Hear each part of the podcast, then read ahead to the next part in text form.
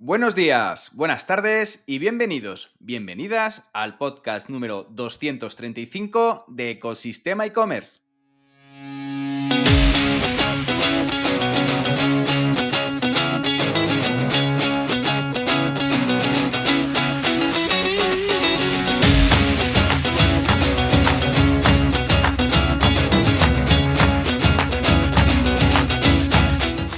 Podcast donde encontrarás, como siempre, todo lo relacionado con el mundo e-commerce, herramientas, trucos, noticias, emprendimiento y muchísimo más para crear tu tienda online o hacer crecer la que ya tienes. Hoy además de poder escuchar el podcast por los canales habituales, como sabes los viernes que hay entrevista con los protagonistas del e-commerce, la podrás también disfrutar a través de YouTube en el canal de Ecosistema e-commerce. Al micrófono, Javier López, consultor de e-commerce y director de ecosistemaecommerce.com plataforma donde podrás disfrutar de todo lo que necesitas saber sobre el apasionante mundo del comercio electrónico. Ya sabes que si necesitas ayuda para poder solucionar un problema, solo tienes que contactar conmigo en la sección de consultoría de Ecosistema e-commerce. Y en el programa 235 de la sección de los protagonistas del e-commerce, traemos para hablar sobre venta en Marketplace a uno de los referentes en España en esta especialidad, ni más ni menos que con Jordi Ordóñez pero la tradición y la rutina mandan. Así que primero comenzamos con la frase del día. En 20 años estarás más decepcionado por las cosas que no hiciste que por aquellas que hiciste. Así que suelta amarras y navega fuera de puertos seguros. Dicho por Mark Twain. Y todos, absolutamente todos los que gestionan un e-commerce, grande o pequeño, venden por canales digitales, se plantean siempre la misma pregunta. ¿Debo poner mi catálogo en Amazon para aumentar la facturación? ¿Canibalizaré mi web si amplío mi alcance vendiendo en Marketplace? ¿Seré rentable vendiendo en esos canales o me destrozarán las devoluciones y los gastos logísticos? Son muchas preguntas y todavía son en mayor número las respuestas. Y para despejar dudas sobre esto, contamos hoy la sección de los protagonistas a Jordi Ordóñez, consultor de e-commerce con más de 20 años de experiencia, experto en Amazon y además docente en varias instituciones, donde muestra los trucos para triunfar en esos canales que no dependen de nosotros. Así que, sin más tiempo que perder, comenzamos. Muy buenos días y bienvenidos otro viernes más, otra semana más a los podcasts de los protagonistas del e-commerce. Hoy tenemos un invitado muy especial que nos va a arrojar muchísima luz con el tema de los marketplaces, porque es ni más ni menos que Jordi Ordóñez, es muy, un especialista, un experto en toda esta vertical del mundo del comercio electrónico. Jordi, muy buenos días, ¿cómo estás? ¿Qué tal? Pues mira, como en casa, aquí, rodeado de guitarras y una caja de ACDC, ¿no? Vamos, no se puede pedir más. sí, es parte del decorado. ACDC siempre. Yo puse ACDC para entrar al convite de la boda. Puse Highway to Hell. Muy bien, muy bien. Yo lo llevo aquí detrás, en el cogote. Lo, llevas tatuado. sí, sí. Soy muy fan. El primer grupo de heavy que escuché. Hell Ain't a Bad Place to Be. Esa fue la, la primera canción de heavy que escuché en un cassette de mi padre. Qué bueno. Tengo ahí grabada. tengo unos cuantos vinilos de ACDC ahí en el salón, que tengo ahí cuando el sábado por la mañana aprovecho y, me los pongo un poquillo. No tienes hijos, ¿no? Tengo dos hijos pequeños que no. tengo dos hijos que le, está gustando. Ya tienen la típica de juguete. Ya, ya vale, vale, iba a decir, el sábado por la mañana le pones heavy a los niños y vamos, y salen ah, de casa escopeteados. ya es más rock, más que heavy. Esto ya es un poco rock. Tiene eh, poca Heavy le pongo Iron Maiden un poquito de vez en cuando para que lo descubra. Bien, bien, así, así. poco a poco, poco a poco. Poco a poco se va introduciendo en la buena música. Bueno, Jordi, la verdad que mm, tenía muchas ganas de, hablar contigo, sobre todo para desentrañar y arrojar luz sobre la venta online en Amazon y en otros marketplaces de las que tienes, la verdad que muchísima, muchísima experiencia. De hecho, has trabajado con marcas como Estrella Damm, Douglas, Daewoo, Codorniu, entre muchas otras. Mi primera pregunta es un poco conocer a la persona, entonces me gustaría saber un poco quién es Jordi y cuál ha sido tu trayectoria hasta el día de hoy. Pues eh, estudié publicidad, me metí en agencias de publicidad y eso, metí más horas que el apuntador como todo el mundo, aprendí un montón y cuando acabé ya hasta aquí, pues eh, me monté en lo mío, que al principio era eh, más, bueno, yo tenía un, e-commerce de, de, música, como no, de música jamaicana, ska, reggae, etcétera. Y, aparte empecé a tocar mucho PrestaShop haciendo mantenimiento para clientes. Y ya cuando pues digamos que tuve más tablas, me pasé más a la parte de estrategia, consultoría y eso, que es lo que, lo que hago ahora. Tanto en la parte de e-commerce, ya menos, eh, como en la parte de Amazon, para seller y, y para vendor. O sea, seller marketplace, vendor, proveedor de Amazon. y, y aparte de eso, pues estoy casado, tengo dos críos, me gusta el heavy. A mi hijo mayor ya le estoy empezando a meter, bueno, a él le encanta Megadeth, por ejemplo, Metallica, ahora se ha apuntado a hacer clases de batería, pero también le gusta Rosalía, el Bizarrap y tal. Entonces estoy intentando pulir esa parte y llevarlo hacia. Su madre le pone Led Zeppelin también, pero bueno, digamos que al final eh, todo el grupo de amigos no hay ninguno con greñas y, bueno, eso se ha perdido en los coles. El típico tío con greñas, mallas y las Sí, camiseta negra. Pues así. Pues, Tal cual, como eh, estamos tú y yo. Eso se ha perdido, eso se ha perdido y es una pena. Entonces estoy intentando llevarles por el buen sendero. Y aparte de eso, pues nada, curro con clientes, tengo proyectos propios, doy clases y doy la turra cada vez menos en podcast y, y en la tele incluso. Y en la tele también. Eh, ¿Proyectos propios de qué tipo, Jordi? pues webs, eh, bueno, proyectos propios, aparte de mi cuenta de Amazon donde revendo y tal, pues eh, webs que tengo de directorios de herramientas de e-commerce y de Amazon y otras webs de nicho que tengo de, otras temáticas. Siempre me ha gustado mucho el SEO, entonces hago SEO para clientes, hago también SEO en Amazon y hago SEO para proyectos propios. Soy súper catalán, entonces intento todo el tráfico que llega a los sitios míos eh, de nicho y tal que sea orgánico y no tener que pagarlo. Bien, sobre todo, que sea orgánico y que sea sostenible en el tiempo. Bueno, eh, con las webs automáticas que me encanta hacerlas, pues muchas veces o, directamente no, no, indexan o suben y luego pega una, un bajón por un update de Google, pero bueno, es divertido. ¿Cuánto tardas en hacer una web de estas, de, de, automáticas tipo afiliados, ¿no? Serán de ese tipo, ¿no? De afiliados ah, de Amazon. Afiliados y AdSense. La, la que menos he tardado, eh, una hora tardé. O sea, tenía el, el Racers ya hecho de un vertical que, conozco muy bien y el sistema ya estaba súper perfeccionado y tal. Entonces, eh, pues subir los archivos, tirar el, texto espineado eh, con un programa que, bueno, que le compré a un, a un SEO Black Hatero y en una hora tenía la web montada. No funcionó, eh, también te lo digo. O sea, hay muchas de estas que es un poco lotería. Yo compro dominios expirados, genero la web, le dedico el menor tiempo posible y si chuta, eh, pues entonces sí la empiezo a mimar. O luego hay otro tipo de proyectos que son los que hago medio automático, medio a mano, que eso sí me los curro más. Y luego tengo los que son 100% a mano, que eso sí me los curro de todo. Ahí no hay ni texto espineado, ni chat GPTs, ni nada de eso. No, es a mano, es a la vieja usanza, la vieja escuela ahí. Sí, sí, sí, sí. Eh, eh, ¿Cuántas webs tienes de ese tipo? De este tipo he llegado a tener veintipico. O sea, de las webs, de las webs di merda, ¿eh? por decirlo así, y pico porque las tiraba a, lo loco. Y aparte tengo una ansiedad bestial, con lo cual, eh, si en una mañana puedo tirar cuatro webs, las tiro. Eh, y, de las buenas, buenas, mm, seis o siete. Siete, siete, siete. Mm. Qué bueno, qué bueno. Jordi, hablando de e-commerce, ¿cómo has visto la evolución de la tienda, del mundo online, ¿no? del canal online en los últimos 10 años, teniendo en cuenta los clientes que has tenido y, un poco cómo ha habido esa profesionalización y esa especialización en el, mundo e-commerce? Bueno, pues antes del COVID era una cosa, luego otra, claro, hubo un picazo hacia arriba bestial, eh, que bueno, no se ha mantenido en el tiempo, pero, pero se ha quedado con, pues, con mucha gente que no compraba online y que, que ahora sí compra, debido al, a que en el COVID pues, se tuvieron que lanzar sí o sí. Y se ha profesionalizado todo un montón, porque claro, antes eh, éramos unos frikis, ¿no? Los que teníamos la tienda online, o incluso éramos frikis los que comprábamos online.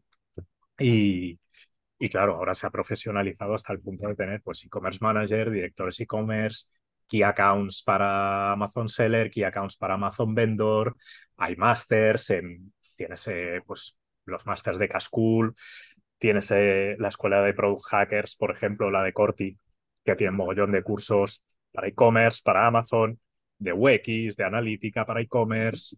Tienes la, la Universidad e-commerce, Marketing for E-commerce Academy, la que tienen en Marketing for E-commerce también. Pues digamos que sí, la de Rubén, que se ha profesionalizado todo mucho. Muchos cursos también, mucho vende humos también, que claro, cuando algo pues se expande y factura tanto dinero, siempre aparecen los vendehumos, Pues bueno, aquí tenemos, en Amazon tenemos un huevo de estos. De hecho, ayer hablaba con un, con un chaval que me llamó que decía, eh, quiero hacer un máster en Amazon y ya he hecho dos cursos y me da la sensación de que me han tomado el pelo. Y se lo tomaron realmente, porque bueno, son vídeos genéricos de estos tíos que cogen el móvil y te enseñan la captura de factura o no sé cuánto. Eh, la gente, bueno, al final tenemos la educación financiera que tenemos, muchos confunden facturación y beneficio y caen en, en estos cursos que son una patraña. Pues bueno, de eso también tenemos. Entonces, también es parte de la evolución. hice un podcast de eso. De gurús. Sí, un podcast que se llamaba eh, Hacemos los viernes una vez al mes con, con, mi buen amigo Luis Miguel del Cerro. Hacemos un podcast un poco más de casual Fridays, ¿no? De más un poco sin filtros. hicimos un podcast que era Vamos a contar mentiras, tralará y hablamos de todo ese sector de los vendehumos, de los que te quieren vender el curso de Piticlin, Piticlan y que es un auténtico engaño y que desgraciadamente, que sí, pueden funcionar a lo mejor por estadística algunos y utilizan esa parte que es más minorista, más pequeña como tema genérico, como algo que es mainstream y al final pues mucha gente cae y, y pierde dinero en todo eso. Sí, sí. Sí, yo creo que aquí falta un componente muy, o sea, eh, de, a nivel de educación general en este país, que es la educación financiera, o sea, la gente no tiene ni papa de hacer los números y, mucha gente es eso, confunde facturación y beneficio, que dices, tío, pero, pero ¿cómo puede ser, no? Y, o sea, o hay gente que se cree que montar un bar es un chollo o cosas así, que no tienes que currar 12 o 14 horas y acabar oliendo a frito y a refrito. Claro, la gente se cree que todo es muy fácil, pero no. Y todos estos pantallazos del seller central de Amazon, de la aplicación, pues al final eh, es que es facturación y, luego a lo mejor tiene un margen de un 5% limpio y tal. Y al final también hay otro tema que es que, bueno, esto pasa en e-commerce eh, desde que ha pegado el boom y en otros verticales, que es que la gente no tiene sentido común. O sea, si alguien sabe cómo ganar dinero, no te lo va a explicar. Ya está. O sea, a lo mejor te lo va a explicar tu padre porque es tu padre. Pero no te lo va a explicar un tío por 3.000 euros ni por 6.000. Es que, joder, hay que tener dos dedos de frente. Pero bueno, la gente cae. Igual que, se, creen que ser youtuber es fácil y yo voy a ser como Ibai yo como Play o que voy a hacer trading como el tío este que sale con un cochazo en Instagram. Pues mm. bueno, pues así nos va. Pero no es solo en España, es en, todos los países. ¿eh? De hecho, aquí hay menos, pero por ejemplo en Estados Unidos o en UK hay muchos vendehumos de los del arbitraje online, ¿no? De compro aquí súper barato y lo revendo en Amazon. Compro en Amazon Business y lo revendo en Amazon B2C. Y dices, joder, pero si está prohibido, o sea, si te pilla Amazon te chapa la cuenta. Pero claro, eso no te lo cuentan, solo te enseñan las capturas del seller central. Luego los del dropshipping, bueno, en fin, hay una patoleya de peña que, que bueno, que son chupópteros, o sea, al final se dedican a, estafar a la gente y, ya está. Es una Sobre todo estos puntos que has hablado, eh, eh, Jordi, vamos a desarrollar un poquito en, tema en este podcast, sobre todo para vender bien en Amazon, ¿no? Para, digamos, tener mm. una buena estrategia de venta en Amazon y en Marketplace. Tú que te has especializado en la parte de consultoría de e-commerce y venta online en Marketplace, entre otras cosas, también tema de SEO. Hoy en día, si te viene un cliente que quiere vender en Marketplace, ¿qué le recomiendas? ¿Que empiece por Amazon o ahora por Miravia, que está teniendo bastante ruido? Bueno, eh, lo suyo es que empiece por donde su producto tenga demanda y por donde también le salgan los números, porque Miravia tiene unas comisiones, AliExpress tiene otras, Cortinles tiene otras y Amazon tiene otras. Entonces, pues si te viene alguien con un 15% de margen limpio, pues no le puedes meter en Amazon a menos que sea una marca mega conocida y que no tenga que gastarse dinero en public pero a lo mejor sí le puedes meter en Miravia o le puedes meter en Carrefour o en Leroy Merlin, no sé. Hay marketplaces para aburrir. Me decías antes que, que habías hablado con la gente de Miracle, con Paula Conti y tal. Pues Miracle eh, es, lo mejor que le ha pasado al mundo de los marketplaces en años. O sea, estos tíos han desarrollado una herramienta que ha permitido que, todo hijo de vecino con dinero eh, pueda generar su propio marketplace. El corte inglés, eh, Carrefour, PC Componentes, Decathlon, etcétera. Eh, y eso ha abierto un montón de puertas. Antes, claro, pasabas por Amazon o pasabas por eBay o ya. Era como tener la 1 y la 2 en la tele. Y, ahora, por suerte, pues tenemos un montón de marketplaces horizontales, verticales. Cada vez hay más competidores, que si entra Temu, que si entra TikTok montando marketplace. A ver si es verdad que lo monta, a ver si es verdad que lo saca al final. Claro, es que al final eh, seguro que lo van a sacar porque siempre digo lo mismo, ¿eh? me repito demasiado, pero vamos, es así. O sea, montar un marketplace te permite eh, a unos costes muy baratos tener un catálogo bestial para que la gente compre en tu web. Tú no tienes ni los stocks, o sea, es como un dropshipping, pero a lo bestia. Tienes terceros, venden, pagan por vender, pagan por cada venta que generan, pagan por la publi y tú ni te enteras de cómo funciona el proceso de, de compra y de entrega. Sí que tienes que eh, estar encima y hacer cumplir unas métricas para que los clientes no digan, hostia, esto ha tardado dos semanas en llegar. Pero al final es súper escalable y no necesitas una inversión bestia sostenida en el tiempo. Eh, tú te montas tu Miracle y en dos, tres años lo tienes amortizado. De hecho, me leí el libro de, los fundadores de Miracle y mm. también lo sé por gente que ha montado eh, su, su, marketplace de la mano de Miracle. Lo amortizas si haces las cosas bien. Entonces, eh, eso, vamos, para mí ha sido la bocanada de aire fresco dentro de, del vertical de marketplaces, porque nos ha abierto un montón de puertas. Entonces, lo primero que hay que hacer es, por ejemplo, pues si tú vendes bricolaje, pues sí o sí tendrás que pasar por Leroy, por mano a mano. Luego puedes vender bricolaje en muchos sitios, igual que puedes vender cables de iPhone en, todos los marketplaces. Pero lo suyo es mirar dónde encaja el producto mejor y también el, el, margen que tienen y luego la inversión que pueden hacer. Si la marca ya es fuerte es más fácil, si hay que lanzar el producto desde cero, pues hay que generar esa marca, darla a conocer dentro del marketplace, fuera. Bueno, es, es otra historia. Yo por suerte me, me, vienen más eh, marcas consolidadas que no proyectos desde cero. También proyectos desde cero no cojo desde hace tiempo, también porque las tarifas que tengo no son competitivas para alguien que empieza. Siempre les recomiendo a alguien de confianza que sea más barato, pero no, no me gusta coger proyectos desde cero porque creo que no, no están en una fase en, las que, en la que le pueda salir a cuenta pagar un perfil como el mío. Ahora no, a lo mejor más adelante. Y sí que podría coger más clientes y, y cobrar más dinero, pero prefiero no, no hacerlo. Genial. Genial.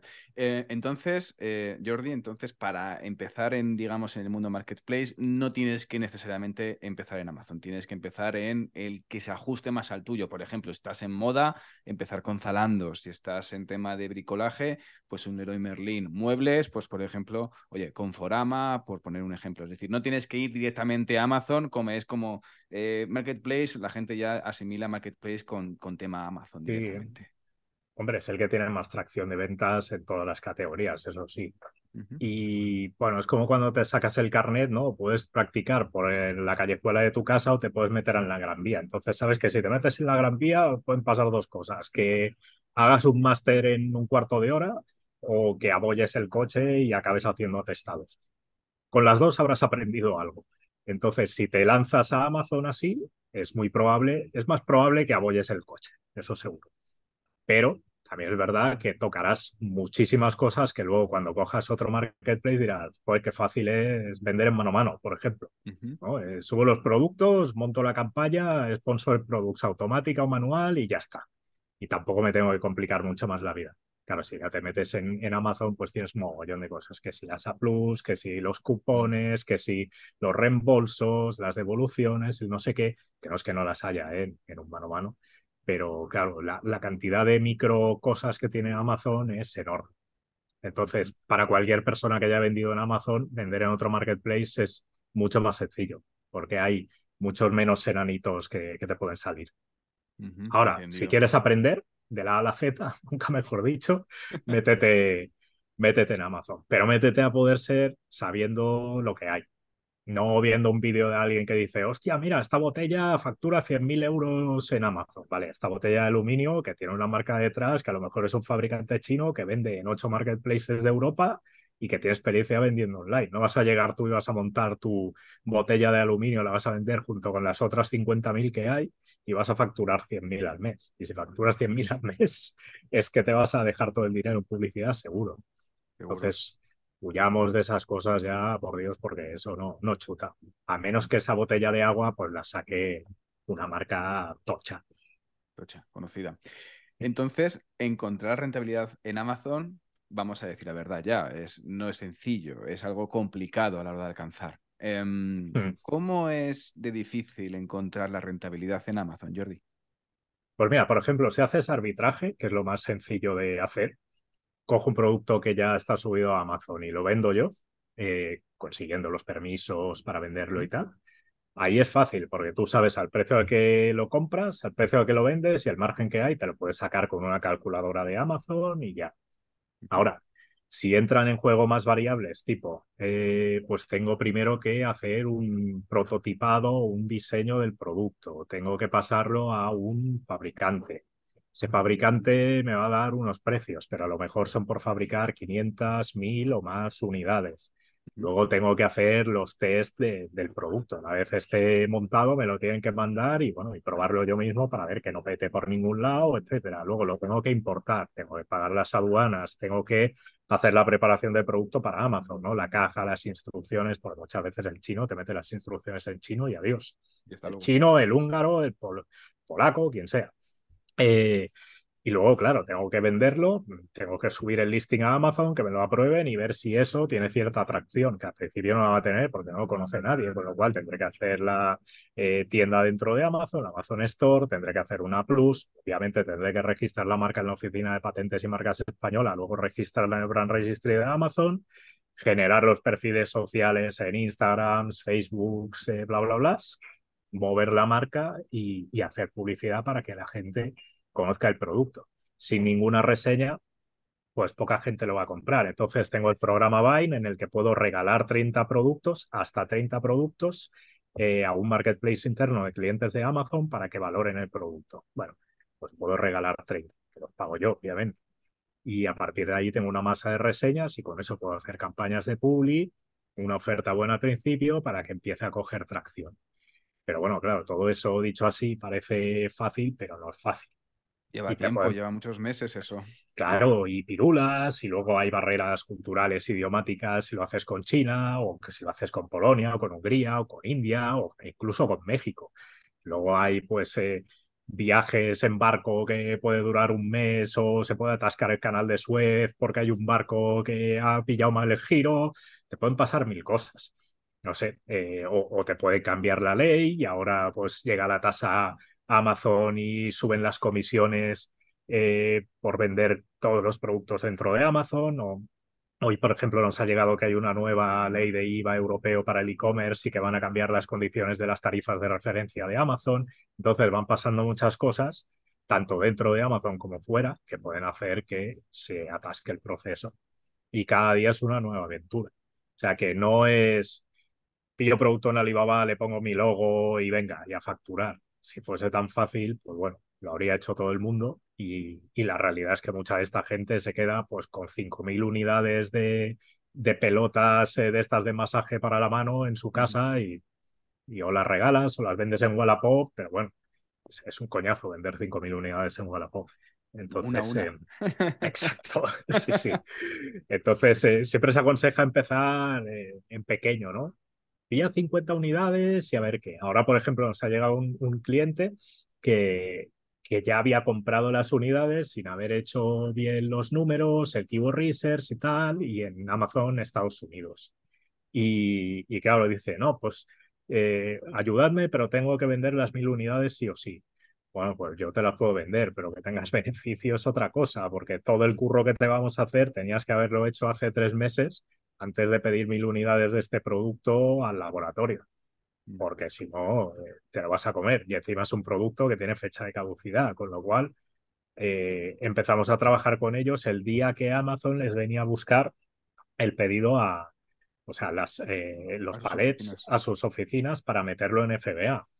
Entonces, claro, todo esto tienes que hacerlo antes, porque si no, o sea, imagínate que ahora yo te hago el, el estudio y te digo, pues mira, con cada unidad que vendas vas a ganar un dólar, no tienes para publicidad. O vas a ganar 10 dólares, pero la publi que tienes que hacer vale un dólar el clic. Claro, la marca no la conoce mucha gente. Entonces, eh, puede ser que te comas no mil unidades, sino, bueno, unas cuantas, que son suplementos. O sea, al final, son cuatro socios, no se los van a poder acabar todos ellos, si, si tienen que, que, acabárselos antes de que caduque. Entonces, estas cosas, claro, hay que, hay que medirlas antes, ¿sabes? Porque es que si no, te, puedes comer una importante. Y como mucha gente invierte ahorros o incluso pues se va al banco y pide pasta para montar un negocio y no sé qué, claro, imagínate que pides 30.000 euros al banco y te tienes que comer los stocks y los 30.000 euros y, Y los y intereses. seguirlos pagando. Claro, que bueno, que no serán muy altos, pero bueno. Pero bueno, ya son 30.000 euros ahí de mochila que tienes ahí pensando ahí por las noches. Imagina cómo es la Em, cosa que hasta Amazon te da créditos para vendedores. O sea que vamos, eh, como ellos saben exactamente lo que facturas, no lo que ganas, bueno, lo que ganas sí, pero no saben el margen limpio que tienes. Entonces eh, te dan líneas de crédito. Según el stock que muevas, Sigas alimentando a la bestia. Ahí de esa por forma. supuesto, sí, sí. Em, vista la parte de suplementos, por ejemplo, una marca de moda, eh. Jordi, que quiera vender en Amazon, ¿cómo debería hacer las cosas? Una marca de moda, pues a lo mejor que lleve un año o dos años en el mercado, que no sea muy conocida. ¿Cómo Pues debería hombre, empezar? Tienes que registrar la marca en Brand Registry, montar tu store, montar tus páginas a plus, unas fotos de productos súper cuidadas, vídeos a poder ser también en la ficha de producto para que se vea bien, sponsored brands para hacer publi de marca que también pueda traernos em, que también pueda traernos ventas, sponsored brands video, que es el formato de vídeo que veis en las búsquedas para enseñar el producto y demás. Y sobre todo el tallaje súper bien resuelto, porque eh, la categoría de moda, complementos, complementos no tanto, moda, zapatos, calzado, es la que tiene más devoluciones. No en Amazon, ¿eh? en todos lados. Hay un chico que es, es, es especialista en esto, que, que es especialista en marketplaces de moda y, y ha visto ratios de devolución por encima del 50%. Entonces, claro, el ratio de devolución del 50%, además, en algo que se pone la gente, significa que puede llegar como quieras. Hay, hay productos dentro de moda, obviamente ropa interior, que no te deja devolverlos a Amazon. Pero, bueno, podría llegar a colar ¿eh? una devolución, pero no, no, no te lo ponen fácil, digamos. Pero claro, por ejemplo, pues para moda o para disfraces, que si he tenido un cliente de estos, le pasa tanto en el e-commerce como en marketplaces que la gente se lo coge, se disfraza y lo devuelve el lunes. Entonces, contra esto, tampoco puedes hacer mucha cosa. Lo que sí lo puedes comes. hacer, Aquí, aquí te lo comes, ¿no, Jordi? Mm, sí, te lo comes a ver, a menos que llegue pues el disfraz con una quemadura de cigarro. Pues entonces eh, empiezas a batallar eh, abriendo un caso y no sé qué y justificando que eso no se podía devolver. Pero claro, ya de entrada tienes las de perder, porque el cliente siempre tiene la razón. Entonces, el tema del tallaje, por ejemplo, en moda es jodidillo. Y si te fijas, eh, las marcas de moda grandes intentan vender mucho en su e-commerce porque es donde pueden dominar eh, más al cliente, asesorarle mejor, que las devoluciones no sean tan barra libre y eh, también intentan meter en marketplaces más verticalizados para moda, ¿no? Pues eh, Asos, Zalando, etcétera, donde ahí digamos que el cliente no es tan de pim pam pum, sino que están más acostumbrados a mirarse bien el tallaje, mirarse bien el producto, las fotos y tal. Pero cualquier error, eh, pues te puede generar una devolución. Por ejemplo, que el color del vestido pues te has pasado con los retoques de Photoshop y resulta que el color del vestido se ve en la ficha de producto así, pero cuando llega es un rojo más claro, un rojo más oscuro, pues a lo Mm. mejor a esa persona no le gusta y fuera. Entonces, eh, ¿cómo tiene que hacer las cosas? Pues a nivel de marca súper bien, o sea, todo lo que sea visual tiene que trabajarlo muy bien, la publi fuera de Amazon también, sobre todo en redes sociales, Instagram, TikTok, y a partir de ahí intentar minimizar las devoluciones que de hecho tiene un scoring el propio Amazon, que es el de fit as expected, ¿no? De, de, me ha quedado, la talla me ha quedado tal como eh, yo creía. Y, y, puedes abrir las tallas eh, dentro de la ficha de producto y ver, pues la talla M si le ha quedado bien a la mayoría de la gente, la talla S no tanto. Ahí tienes una referencia. Pero al final, si el cliente la devuelve, te la comes. Eso Te es la así. comes tal cual, tal cual. Mm, Eh, siempre sí. hablamos del tema de cuando vendes en Marketplace, eh, se dice mucho el tema de, oye, no metas todo el catálogo, mete una selección del catálogo o mete un catálogo específico eh, en Amazon, por el tema también de los feeds o del, del, del, control de los precios y de tu propio producto, ¿no? ¿Cómo sería una, un, es decir, a la hora de meter tu catálogo en Amazon, cómo sería una buena estrategia, ¿no? De implementación de ese catálogo dentro del feed de Amazon. Mm, depende de cada caso.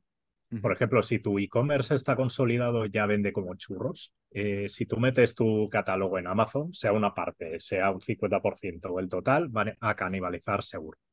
Entonces, eh, depende de la estrategia que quieras tener. Hay gente que mete todo el catálogo porque va por todas venderá más en Amazon que en su e-commerce seguramente y con menos margen, pero bueno, hay gente que también va a volumen. Entonces, eh, depende de la estrategia.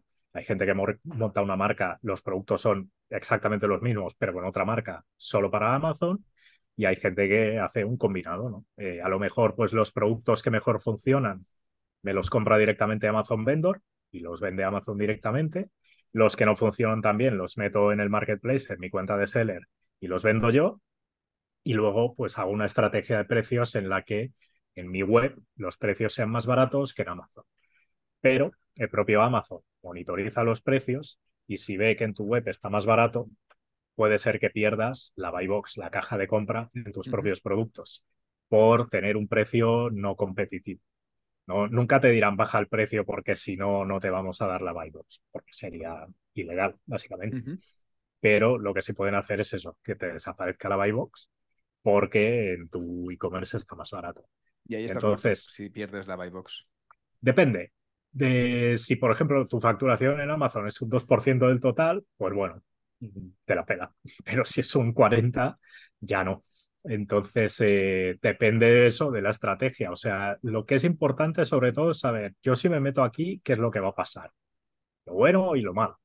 Y qué va a pasar a corto, a medio y a largo plazo. Porque claro, si yo meto todo el catálogo y resulta que coge una atracción bestial pero luego no puedo hacer nada a nivel de precios porque si no, Amazon me tira las buy box, pues ostras, tienes que pensártelo, porque al final lo que tienes que acabar haciendo es bajar los precios en tu e-commerce y ahí sí que estás perdiendo margen en, el sitio en el que tienes más margen. Eh, es que hay casos de todo. O sea, de hecho me he encontrado pues tanto empresas pequeñas que han entrado poco a poco y que les ha salido bien, hasta empresas grandes que han entrado a saco y que el 60% de las ventas en EMEA pasan por Amazon y estén pillados por huevo, básicamente. Entonces, si mañana viene Amazon y te dice esto te lo quiero comprar más barato o tienes que hacer esto, esto, lo más allá, pues tampoco tienes mucho margen para decir que no. Y esto te puede pasar en otros canales de ventas, ¿eh? pero depende, depende de la estrategia. Lo que hay que tener claro es todo lo que hay para que puedas trazar bien la estrategia, ¿no? Decir, va, voy a meter todo el catálogo porque seguro que vendemos más. Sí, sí, seguro. Pero bueno, tiene unas implicaciones. Pero a ver el beneficio, como decíamos antes, a ver la rentabilidad de eso, claro. El beneficio ya es para los mayores. Para los mayores. el beneficio son los padres. El beneficio son los padres, buena frase. Em, Jordi, em, ¿es Amazon una mejor forma para descubrir a ver si puedes internacionalizar un, e-commerce para que venda solamente en España? Es decir, jugar con otros, trabajar y mostrar en otros países. Sí, sí, sí, porque es súper fácil. Eh, menos en Francia y en Alemania, que sí que te piden la responsabilidad ampliada del productor y tal, tienes que presentar más papelillos. Eh, los demás países al final solo dependen de que tengas un número de IVA. Hay herramientas y servicios online que te los tramitan. Y, y en un par de clics puedes tener los precios, los productos subidos a los demás marketplaces. Tú los subes a España y por defecto te los mete no activados en los otros países que tengas activados también. Y luego, claro, es importante sobre todo mirar eh, que el precio no sea el mismo y mirar que los gastos de envío, si haces tú el envío, que no sea el mismo que de España para España, porque si no es la ruina.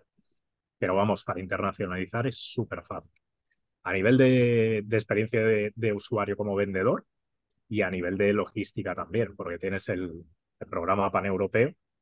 Eh, tú mandas los productos a un almacén central de Amazon, Amazon reparte el amor por varios eh, fulfillment centers de Europa, según los datos que tiene de lo que se va a vender ese producto en cada país y entras dentro del programa Prime de cada uno de los países. Entregas en uno o dos días tanto en Italia como Francia, Suecia, Bélgica, etcétera. Así que a nivel de internacionalizar, yo creo que es que no hay nada ah, en marketplaces a nivel mundial que funcione tan bien como, como Amazon. Entiendo. Y si no haces publicidad, es difícil vender con la cantidad de sellers que hay, porque no sé si había con 3 millones de sellers dentro de Amazon aproximadamente, no sé cuántos había. O depende del país. Eh, los, los hay que están más atomizados y otros que no tanto. Eh, a ver, sin publicidad se puede vender si es una marca conocida o si el producto ya está consolidado. Pero como el factor clave para subir en, los rankings orgánicos son las ventas, pues como no motives esas ventas, igualmente se te pueden caer, ¿eh? porque eh, puede ser que tu producto tenga más demanda pues, estacional en un mes, eh, que el mes siguiente tenga demanda pero que sea menor, que bajen las ventas y que bajen los rankings. Entonces, eh, la Publi, igual que en Google o en la red de Meta, siempre es aconsejable tenerla para acompañar a todo el tráfico orgánico. No es que sea prohibitivo tipo meta, que si no haces publi no hay alcance orgánico, sino que aquí eh, lo que hace es sumar ventas para que suban también los rankings orgánicos. Entonces es una manera de, tener el grifo más abierto y que estés arriba para las keywords principales. Pero bueno, imposible vender sin publi, no, no es eso tampoco. O sea, puedes meter cualquier producto de una marca conocida la gente lo va a buscar, lo va a encontrar y lo va a comprar y, puede que no tengas publi directamente. Y mm. además estando ahí en la buy box directamente, que es lo que todos queremos. ¿Qué hay que hacer para ganar la buy box, Jordi?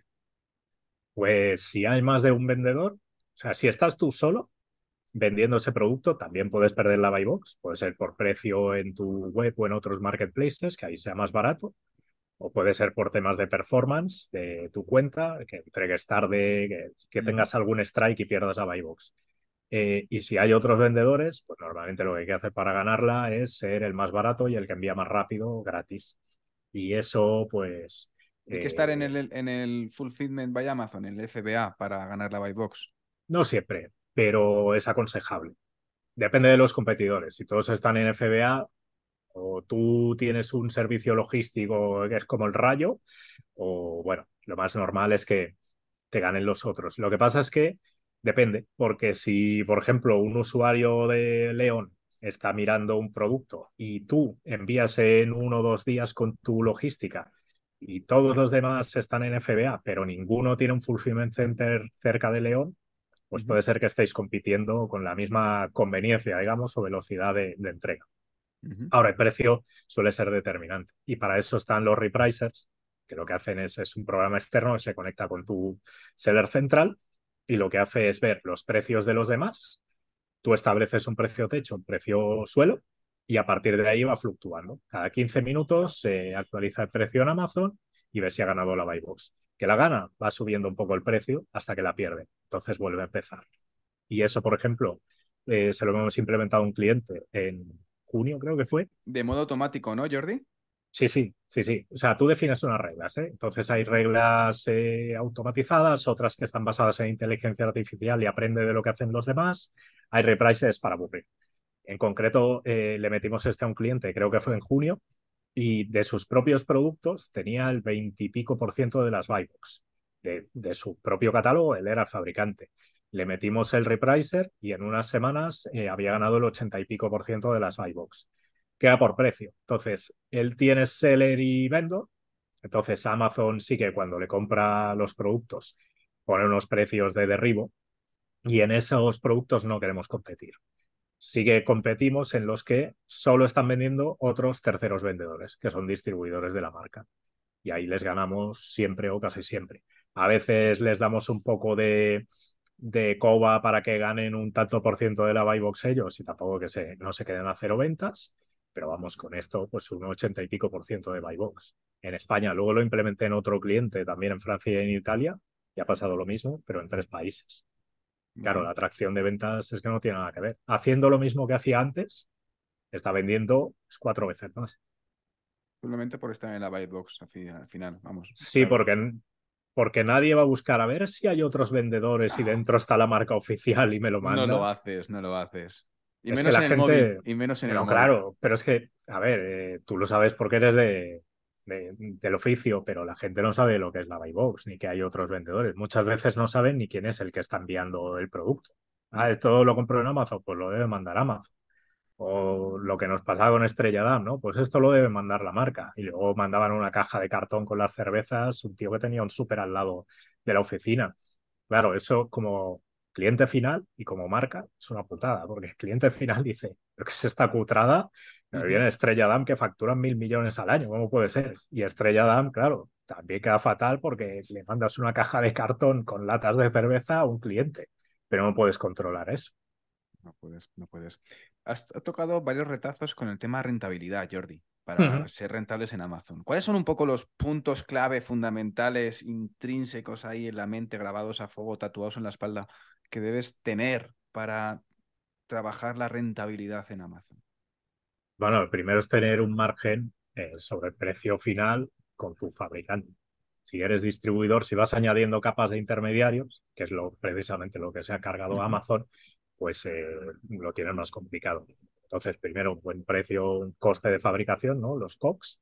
Eh, también que la importación del producto, si es que tienes que hacerla, pues no te cueste un pastizal. Luego preparar el producto y mandarlo a los almacenes de Amazon, eso no suele tener mucho coste. Y ahí ya entran los costes de, de Amazon. Si tú tienes el producto a 100 euros, pues entre un 12 y un 15 se lo va a quedar Amazon por cada venta. Luego, si lo tienes en logística de Amazon, pues puede ser un producto de pequeño ligero, paquete mediano, paquete grande, pues ahí vas desde un euro y pico hasta lo que quieras. Lo normal es entre cuatro o cuatro y pico euros el envío. Luego está la parte de la publi, que ahí es donde se te puede ir más, porque es más escalable, digamos. Hay, hay centenares de clics al día, igual no tienes centenares de pedidos. Y, y, ahí es donde tienes que calcular muy bien el coste por clic y la conversión que tiene para que no se te vaya el margen. Y luego puedes repartir el fee mensual de los 39 euros entre todos los pedidos, pero bueno, yo eso intento dejarlo fuera de la ecuación porque es el precio que pagas por estar ahí y ya está. Y luego puede haber otros microcargos, ¿no? Pues esos reembolsos, devoluciones, yo qué sé, que las facturas me las gestiona automáticamente Amazon con los clientes y me cobran un tanto por ciento. Es setenta y pico caro. El call center también, si lo lleva Amazon o lo llevas tú. Eh, eso, si lo llevas tú, tiene un coste. Si lo lleva Amazon, está dentro de FBA. Lo que sí, por ejemplo, es, ah, pues quiero envolver para regalo. Bueno, pues eso lo paga el vendedor.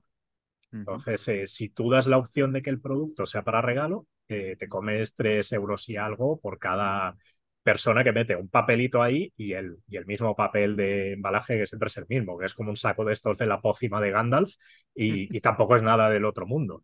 Entonces, claro, todo eso, eh, si lo tienes activado, tienes que meterlo en el PL para saber que, oye, pues si, si toda la gente que, porque yo a lo mejor vendo, yo qué sé, flores artificiales para regalar, pero me van a pedir que sea para regalo. Entonces, tres y pico van a ir ahí, entonces tengo que subir el ¿no? Eh, y lo suyo es pues, coger papel y boli y hacerte los números y saber que sobre esos números tienes que pagar un IVA y que eh, eso es lo que irá a parar a, tu banco, que luego tendrás que declarar. O sea, tienes el IVA que pagas por vender el producto y luego tienes lo que tú cobras y hay que declararlo. Sea con SL, sea con... Evidentemente, de eso no te libras. y luego puedes hacer toda la ingeniería que quieras, ¿eh? porque bueno, hay gente que no, yo vendo desde España, pero tengo una LLC en Estados Unidos y no sé qué.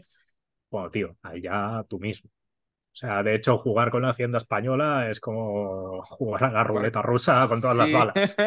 Porque rusa con más de una bala, más, con más de una bala. Sí, sí si tienes que hacer ingeniería fiscal o si tienes que robar, que sea por una pasta, porque entonces si te pillan al menos tienes dinero para pagar los abogados. Pero si tiene que ser por mil pavos al mes, no vale la pena. No y tienes, tienes muchos números de que te pillen. Entonces, ahí ya puedes hacer lo que quieras a nivel de ingeniería fiscal y tal, pero bueno, eh, el margen al final es el margen. Y luego tienes que repercutir también pues, herramientas si usas o sesiones de fotos, copies, la agencia claro, todo suma.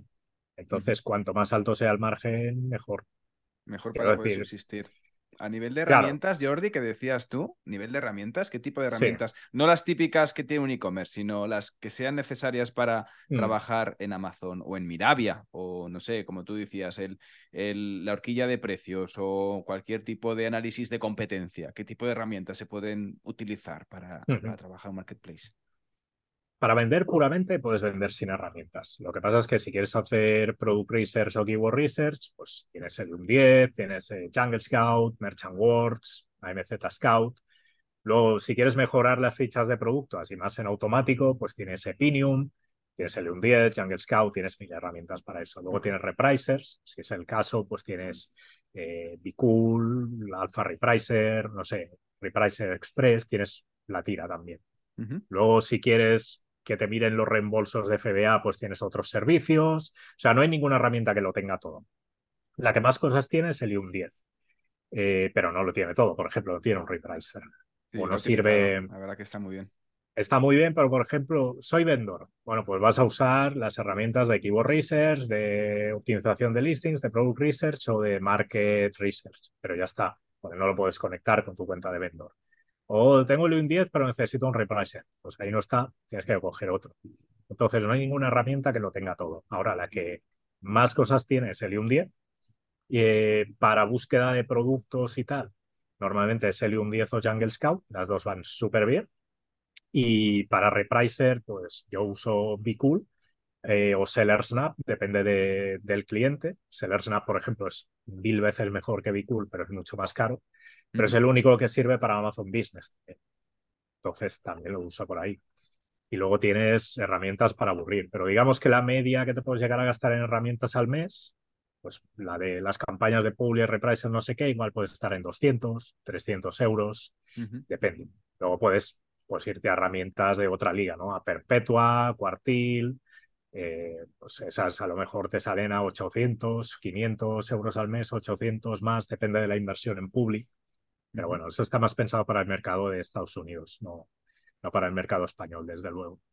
Pero vamos, si quieres una que haga prácticamente todo en uno, Helium 10. Y si quieres una, por ejemplo, para optimizar listings eh, en tromba y lanzar campañas de publi automatizadas y tal, pues tienes Epinium, que además el dinero se queda en España. Eso también está bien. Bien, importante. Y de productos, pues la más famosa, Jungle Scout. Pero vamos, yo uso Jungle Scout, Epinium, Helium 10, son las tres que utilizo más. Son las tres de tu cabecera. Mm. Quiero tocar un tema muy sensible, porque siempre que hablas con un tema de con el tema de Amazon, siempre sale a coalición el tema de eh, las devoluciones, ¿no? Eh, que muchas veces hay que pasar por el aro, ¿no? Y asumirlas como parte de un coste, vengan como vengan, aunque te vengan una caja de piedras, en este caso. Eh, bueno, eso es una estafa ya. Eso es eh, presuntamente una estafa y que han pillado a gente en eso y, han tenido que pagar multas gordas. lo peor que te puede pasar no es que te denuncie un particular, sino que te denuncie Amazon. Ahí ya, ya puedes correr. sí, sí. Bueno, bueno, sí, pues dime, ¿cuál es la pregunta? La pregunta es, eh, ¿cómo tema de gestionar las devoluciones? Es decir, ¿tienes que aceptar todas las devoluciones? ¿Tienes que pasar por el aro? Eh, vengan como vengan los productos, más usados, menos usados. Hmm. Mm, te toca, ¿no? A ver, depende del margen. Pues eh, si tienes un margen alto y también depende del tanto por ciento de devoluciones. Si tienes un 1, pues tienes más margen de maniobra. Pero si, por ejemplo, estás en moda, que comentábamos antes, y tienes un 30 y pico, a lo mejor te conviene batallarlas. Ahora batallarlas, al menos dentro de Amazon, es un coñazo, porque al final tú no, no hablas directamente con el consumidor, o sea, sí podrías, pero bueno, eh, digamos que tienes que hablar desde la plataforma de Amazon y gestionarlo a través de mensajes. Y claro, si el cliente se pone de culo, si te ha devuelto algo, lo más normal es que, que lo quiera devolver, quiera el dinero y ya está. Pero claro, puede ser que a ti te esté hundiendo el margen la actuación de gente así. Entonces, para eso también Amazon tiene un, algoritmo, creo que es un algoritmo, vamos, que se dedica a mirar cuántas devoluciones llegan de una misma dirección postal. Si tiene demasiadas, eh, le van a cerrar la cuenta de cliente. Entonces, hasta ese punto de sofisticación ha llegado porque había gente que sistemáticamente devolvía todo, ¿no? Eh, por ropa y tal, salgo de fiesta y la devuelvo o yo qué sé, me hago unas fotos con lo que sea, las subo al Instagram y lo devuelvo. Claro, eh, si hay una barra libre de devoluciones, pues pasa esas cosas. La gente al final, pues es el lazarillo de Torres. Entonces, eh, lo que tienes que hacer es eso, tener en cuenta el margen y el tanto por ciento de devoluciones y en base a eso, si quieres, batallarlas sabiendo que tienes las de perder. Eso ya vaya por delante, porque el Amazon básicamente es customer centric, con lo cual ese pollo va a tener la razón sí o sí eh, y luego ya veremos qué pasa. Y a partir de ahí, pues hay gente que hace de todo. Hay gente que devuelve el dinero y ya me devolverás el producto. Hay gente que devuelve el dinero y dice que te quedes el producto. Hay gente que hace eso y te manda otro producto nuevo para intentar evitar encima la humillación de, hostia, Claro, tengo que devolver el dinero, eh, tengo que devolver el producto y encima me deja una reclamación de la A a la Z o me deja un seller feedback de 1 sobre 5. Eso es un problema para el performance de la cuenta. Te puede afectar cuota de buy box, te puede afectar rankings orgánicos, te puede hacer que te cierren la cuenta si es muy exagerado. Entonces, eh, hay que vigilar. Y el plano ideal es, bueno, acéptalas todas y ponlo como dentro de, entra dentro de juego y ya está. Pero claro, mm, siempre que puedas costearlo. Si no puedes costearlo, pues habrá que batallarlas. Y si aún así no te convence el resultado, pues a lo mejor Amazon no es el, el marketplace en el que tienes que vender. Sí. Exactamente. Sobre todo porque, tienes que buscar rentabilidad ahí en este caso, de tu compañía. No solamente tienes que estar en Amazon por estar, sino que, que te merezca la pena estar en Amazon y no te ahogue, básicamente. Sí, sí, sí. Es que, claro, las, eh, tú puedes decir que lo has comprado por error, ya una vez recibido el producto. Claro, luego hay razones tipo, pues no es el producto que había pedido. Yo, por ejemplo, eh, pedí unas, unos filtros de Brita, de la marca Brita, y, un seller de la Buybox me mandó mm. esto, ¿vale? Que es eh, otra marca. Joder, esto no lo quiero, tío. Además, es que esto vale la mitad de lo que acabo de pagar. Entonces, devuélvemelo. Y obviamente le, le, dejé un seller feedback negativo porque este tío me está intentando timar. O sea, está diciendo que vende un producto cuando está mandando otro, que vale la mitad. Entonces, eh, claro, puede haber esta casuística o puede haber la casuística de, hostia, es que, es que ya no lo quiero. O me he dado cuenta de que necesito el dinero para otra cosa. Mm. Y se lo come el, vendedor. Y te comes la logística inversa y todo eso porque tienes que, sí, la tienes aplicada y tienes que aplicar. Eh, Jordi, mm, eh, ¿qué fórmulas hay para ganar clientes para tu página web vendiendo en Amazon? Pues para ganar clientes en tu página web, eh, hacer marca, sobre todo. Para Lo que pasa es que. Es decir, hay algunas cosas, es decir, porque no sé, no sé si se puede poner. Eh, lo he escuchado que hay algunos que lo hacen, otros que no lo hacen. Típica, típico flyer, ¿no? Dentro de las cajas de, Amazon, pero si te pilla, te puede coger Amazon y decirte que, que te vayas, ¿no? Sí. Eh, lo mejor es buscar estrategias que em, que favorezcan al cliente de Amazon y que también te permitan llevarte al cliente a tu página web, pero hay poquitas. Normalmente lo que funciona, una que es típica y tópica, son las garantías extendidas. Esto lo hace desde HP hasta el que vende los, em, los trípodes estos para la cámara. Te dicen que te registres en su página web y te extenderán la garantía hasta cinco años. Y claro, por ejemplo, para HP o para Brita, les va genial porque es un producto de recurrencia, la tinta. Entonces te pueden mandar mails y ya se lo han, se lo han sacado de Amazon y lo han mandado a su terreno. Pero si tú haces, por ejemplo, esto de los product inserts diciendo que tienes una página web o que tienes un descuento para tu web y te pillan, te pueden cerrar la cuenta así. Entonces, eh, lo que puedes hacer a nivel de branding es, claro, la caja que mandas, al final tú tienes unas cajas con tu logo, con tu URL y ya está. Y no vas a cambiar las cajas solo para Amazon. Entonces ahí sí puedes eh, poner pues tu logo, tu página web y tal. Dentro de tu Amazon Store pues puedes poner el logo, no te dejan poner la URL. Dentro de, la Amazon Store tienes un espacio para hablar de la marca, en las páginas A Plus también. Pero bueno, al final esto, la gente que compra Amazon normalmente no se van a comprar fuera, a menos que no encuentren lo que buscan dentro de Amazon. Entonces, pues una vez más depende de la estrategia. A lo mejor tú tienes Amazon como un altavoz para dar a conocer tu marca, no metes todo el catálogo, todo tu catálogo sí está en tu página web y lo que haces es pues, que la gente cuando te busque en redes sociales vea que hay muchos más productos y acaben en tu web comprándolos. Pero bueno, no es, no es sencillo. O sí es sencillo porque puedes hacerlo en los envíos, pero si te pillan al carré. Entonces eh, hay que vigilar. Hay que vigilar eso. Eh, ¿Hay atajos para vender, Jordi, vender rentable en Amazon? ¿Hay algún tipo de atajos típicos, hmm.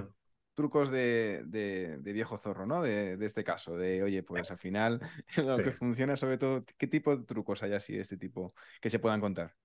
A ver, aparte de ser el fabricante, que tienes un margen potente, lo que funciona muy bien, por ejemplo, son, según en qué productos, ¿eh? microinfluencers, que puedan enseñar el producto y derivar ese tráfico o hacia tu página web o hacia Amazon, porque normalmente cobran menos y, eh, o, cobran en producto y tienen un alcance, digamos, de seguidores mucho más, que interactúan mucho más.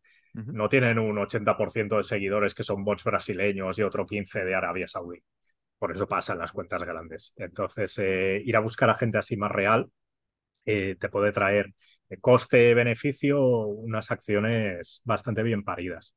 Luego funciona muy bien eh, llevarte al cliente fuera de Amazon con Publi. Por ejemplo, tienes herramientas que te permiten hacer retargeting fuera de Amazon con clientes de Amazon. Tú haces una campaña en redes sociales con un acortador, lo mandas a una ficha de producto de Amazon y en ese acortador hay una cookie que lo que hace es plantar cookie al cliente y cuando está fuera de Amazon puedes hacer campañas de publi en LinkedIn, en Instagram, en TikTok, haciendo retargeting del producto. Claro, puedes hacer retargeting del producto hacia Amazon o hacia tu página web. Ahí ya mm, lo que tú veas. Otra cosa que se puede hacer, pues es eso, ¿no? Lo de captar el mail y así a la próxima, pues lo mandas a tu página web, que es donde tienes más margen. Puedes hacer remarketing también dentro de Amazon, que no es caro, y lo puedes hacer con las campañas de Sponsored Display, solo para marcas registradas, y puedes hacer retargeting de gente que ha pasado por tu ficha de producto o de gente que ha comprado tu producto. Para recurrencia, por ejemplo, pues va muy bien. Puedes activar el suscríbete y ahorra, que así también activa recurrencia de los clientes y el segundo pedido pues no tiene coste de publicidad, por ejemplo.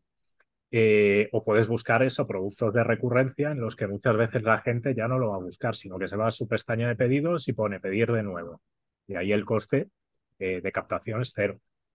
Entonces, bueno, hay una serie de estrategias, pero digamos que eh, tener productos de recurrencia y que se puedan replicar en otros mercados es lo, más fácil. Sobre todo empezar por un mercado más pequeño, tipo España, consolidar el producto, tener unas buenas reseñas y luego abrir los siguientes mercados, porque las reseñas entre marketplaces se consolidan, la gran mayoría de ellas quedan dentro de, de la misma ficha de producto, entonces empiezas a vender en Francia, pero ya tienes 100 valoraciones, por ejemplo. Y, y luego, bueno, hay cosas muy de perogrullo, ¿eh? pero hay gente que no traduce las fichas de producto o que suben el producto a Estados Unidos o a UK y te ponen el sistema métrico de Estados Unidos en fichas eh, que de un español. Entonces, no, saben cuánto mide el producto o cosas así. Pues bueno, eso es más de perogrullo, pero hay mucha gente que no lo hace. Eh, y eso, ¿por qué es bueno para el margen? Porque vas a tener mejor conversión de la gente que entre en la ficha de producto. Eso va a hacer que es un factor determinante para que suban los rankings orgánicos y gastarás menos en public. Y tendrás más margen, claro. Entonces, todo lo que sea generar recurrencia o aumentar la conversión en tus fichas de producto significa más margen siempre. Qué bueno, qué bueno. Y ya por última pregunta, Jordi, y terminamos con esta. Que sea de heavy, que sea de heavy. Que sea de heavy.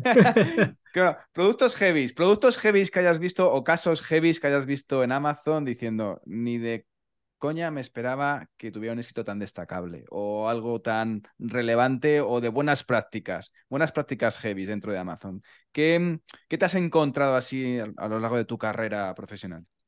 A ver, productos heavy, lo más heavy es el mercado de Estados Unidos, que ahí se vende de todo. Siempre pongo el ejemplo de los ataúdes, que es muy loco, pero bueno, hay productos para todo. Productos, sobre todo productos para gordos. Hay un mercado de productos para gordos bestial en Estados Unidos para sentarse en el sofá, para hacer el vago, las pinzas para coger el mando de la tele que se me ha caído al suelo. O sea, eso fliparías de cuánto se vende en Estados Unidos. Las pinzas para coger el mando de la tele, parece brutal. Eso tiene dos nichos geográficos, Estados Unidos y Benidorm, pero aquí se vende menos porque hay menos población. Pero es bestial, tío, lo de Estados Unidos. O sea, a mí, por ejemplo, que me encanta el programa este del doctor No Sardan de Mi vida con 300 kilos, alucino con todos los productos que tienen para, para no moverse de la cama. Hay un camping gas que lo puedes meter encima de la mesita de noche, que no quema por la parte de abajo y cocinan ahí. Eso es un superventas en Estados Unidos. Eso sí que es heavy. Bueno, pues y luego buenas prácticas. Pues en general, todo el mundo que ha sabido desde el primer día construir una marca dentro de Amazon, que no se ha ido a productos genéricos que se venden muy bien, pero no tienes una marca fuerte, que luego cuando quieres sacar otros productos y la gente se queda con la marca, te los va a comprar, pero si es genérico, no. Y aparte, eso te puede permitir hacer un exit, por ejemplo, de vender toda la marca y el portafolio de productos. Eh, porque claro, si tú vendes una ficha de un producto genérico, es que pasado mañana va a venir otro y va a sacar lo mismo. Pero si vendes una marca, por ejemplo, los agregadores de marcas de Amazon, tan populares en los últimos años, que ya están empezando a quebrar, pues eh, te lo comprarán. O te lo puede comprar un broker, un fondo de inversión incluso. al final van a buscar productos que puedan escalar eh, fácil o que den rentabilidad. Así que una marca es súper, súper importante. Y luego, pues no sé, el producto más heavy que me he encontrado, yo creo que es el de los ataúdes, que ya lo encontré hace años y se venden en Estados Unidos y te los, te los mandan desde, desde Amazon con logística propia a, bueno, a tu casa o a, o a la funeraria. Pero claro, es ya lo último. Lo, lo, último que haces en la vida, ¿no? Es comprarte el ataúd en... El último pedido. O que te mande la mafia directamente ese pedido y te quedas tú diciendo, es una señal. Y la cabeza de caballo. La cabeza de caballo dentro del ataúd. Pues eh, eso he visto que lo venden en Amazon Estados Unidos y en Walmart. No, no he visto otros marketplaces que lo vendan. A lo mejor es la misma marca, ¿eh? pero de hecho en Walmart incluso había em, ataúdes de segunda mano, que eso me dejó loquísimo. Bueno, supongo que hay un mercado secundario, ¿no? Para todo, pero no sé, me parece muy heavy. Supongo que estará bien limpiado y tal, bien apretadas las tuercas, pero vamos, había eso, mercado de ataúdes de segunda mano. Y que hayan abierto la caja y que no, esté, y no haya nada. Esperemos. Que... Esperemos, esperemos. Si no, pues devolución y te la comes, eso seguro. y te comes el ataúd de segunda mano. Nunca pensé que había segunda mano y sostenibilidad y, recurrencia en ese tipo de mercado. Hay un producto, perdona, ¿eh? ya relacionado con esto, hay un producto eh, que mezcla ecología, bio, tal, con muerte, que es eh, las urnas funerarias biodegradables. Aquí están prohibidas, pero tú, por ejemplo, en Estados Unidos puedes enterrar al tío Tom en el jardín, metes las cenizas y eso eh, es biodegradable, las cenizas pasan a, al, sustrato y de ahí eh, también incluye una semilla de un árbol y nace la semilla del árbol de las cenizas de tu tío. Entonces tienes el árbol en el jardín que es el árbol del tío Tom. Esto, claro, aquí no lo puedes hacer porque si te pillan te puede caer una multa, ¿no? Como lo de tirar las cenizas al mar. Pero bueno, es eh, la típica innovación de alguien que, joder, que se aburre mucho, pero tiene un éxito bestial. Igual que las gemas para guardar las, el, joder, el, la urna crematoria, el, eso, el, diamante con las cenizas de la abuela dentro, pues eso se estila mucho en Estados Unidos también, que me parece súper creepy, pero, pero sí, sí, la gente lo tiene. Eso sí que es de heavy. he llegado a ver discos hechos con la sangre de los integrantes de la banda. ¿Qué dices, tío? Sí, pero con una edición, claro, era una edición limitada. es una edición muy, muy limitada. Hola, ¿y qué banda era eso? No me acuerdo el nombre, pero luego te lo paso. Eh, déjame echar un vistazo y lo he visto. Bueno, el típico de con Hanstein de, Alemania, que andaban incluso. Em, de, sus, de sus penes hacían moldes de los de la banda y los vendían en Amazon y con un éxito brutal. Y tenías los cinco miembros de la, de la, de la banda, nunca mejor dicho, en una caja. y yo me lo he visto también eso. No, no soy target, no soy target. Sé, tampoco, tampoco. Gary Holt, el guitarra de Exodus, que también estuvo en Slayer en la última etapa, sí que tenía una guitarra estampada con su propia sangre. Le sacaron no sé cuántos eh, viales y, la estamparon, pero lo del molde de pene me parece. O sea que además esa guitarra era para tocarla él, pero que alguien compre el molde de pene de otro. Sí, eh, sí, sí. la verdad que curioso lo que hay de heavies, productos heavies. Jordi, un placer Buenísimo, genial, ha sido, me lo he pasado muy bien hablando contigo. Para encontrarte, jordiop.com y también por, por, redes sociales, sobre todo para, para cualquiera de eso que, que, esté buscando también un producto en Amazon o vender en Amazon, que oye, contar con un especialista como tú, siempre es un, un placer y un gustazo poder charlar contigo sobre encontrar los secretillos que hay dentro de, del señor de Amazon. Eh, pues me lo he pasado muy bien, tío. Sí, sí, ha sido divertido y nada, veremos que, disfrute, que sigas disfrutando de, tiempo para poder seguir tocando las guitarras, que las mías últimamente están acumulando demasiado polvo. pues nada, viva Heavyman que pierda. Un abrazo muy fuerte, Jordi, muchas gracias. Venga, igualmente, adiós. Adiós. Y ya hemos llegado al final de esta entrevista con Jordi Ordóñez y los pasos que debe seguir una compañía para vender bien y con rentabilidad en el mundo de los marketplaces y sobre todo en Amazon. Ya sabes que si te has quedado con ganas de más y estás pensando en crear una tienda online, echa un vistazo a ecosistemaecommerce.com. Y si encima valoráis con 5 estrellas este podcast allí donde estés escuchando, yo como siempre, muy, muy agradecido. Gracias de nuevo y nos escuchamos el próximo lunes con un nuevo episodio de ecosistema e-commerce. Tengas muy buen fin de semana. Adiós.